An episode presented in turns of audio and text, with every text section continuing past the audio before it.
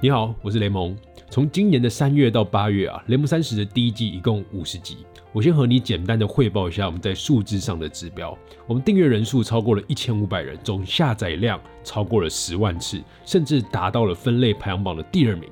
但更重要的是，我们完成了一次从认知到行动的完整闭环。什么认知？什么闭环？我们认知到一开始的定位太广了。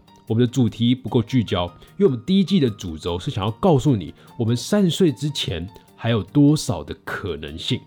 这半年以来，我们透过了而立人物的单元，认识了很多很棒的非典型朋友，也为了能够和用户更靠近一点，我们建立了一个用户的社群，在脸书社团上开始举办了个体小聚的读书会。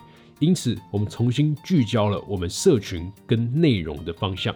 在这内容的实验路上，我们很感谢有你的回馈、建议还有支持，让我们能够快速的迭代，完成第一阶段的闭环。在二零二零年这个疯狂的年份的尾声，推出了第二季《雷蒙三十》。接下来要解决的核心问题是，怎么把自己当做一间公司来经营。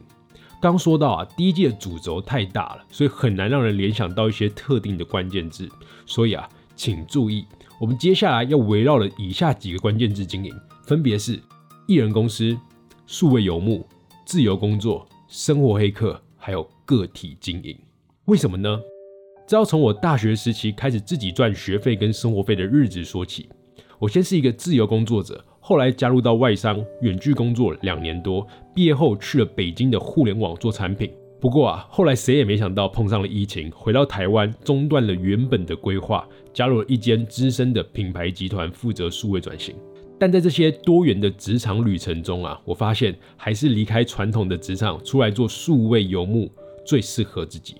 你可能会很惊讶，毕竟这样的生活选择在一开始是不稳定的，甚至从短期来看，你年收入直接砍半。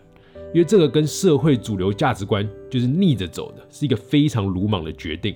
但我知道我自己要的是对于自己生活的掌握感，而且不必在职场里头把朝九晚五的时间都卖给了公司，用你青春的大把时间去爬那个用年纪换年资的职场金字塔。所以啊，既然我一直在推广把自己当做一间公司来经营的数位游牧生活，那不如我们直接做给大家看。所以雷蒙三十的第二季。要和你分享我和柚子的艺人公司的真实故事。我们不去讲那些高大上的概念还有知识，直接分享我们的真实挑战还有经验。我们先来做一个小白鼠，替每一个渴望离开传统职场体系的个体经营者，在这快速变化的时代里面，找到生活的另一种方式。我们会分享自由工作者的生存法则，怎么利用科技跟工具来升级你的效能。怎么培养出可以带着走属于自己的能力，以及在夫妻的创业路上，我们到底会遇到哪些的挑战还有难关？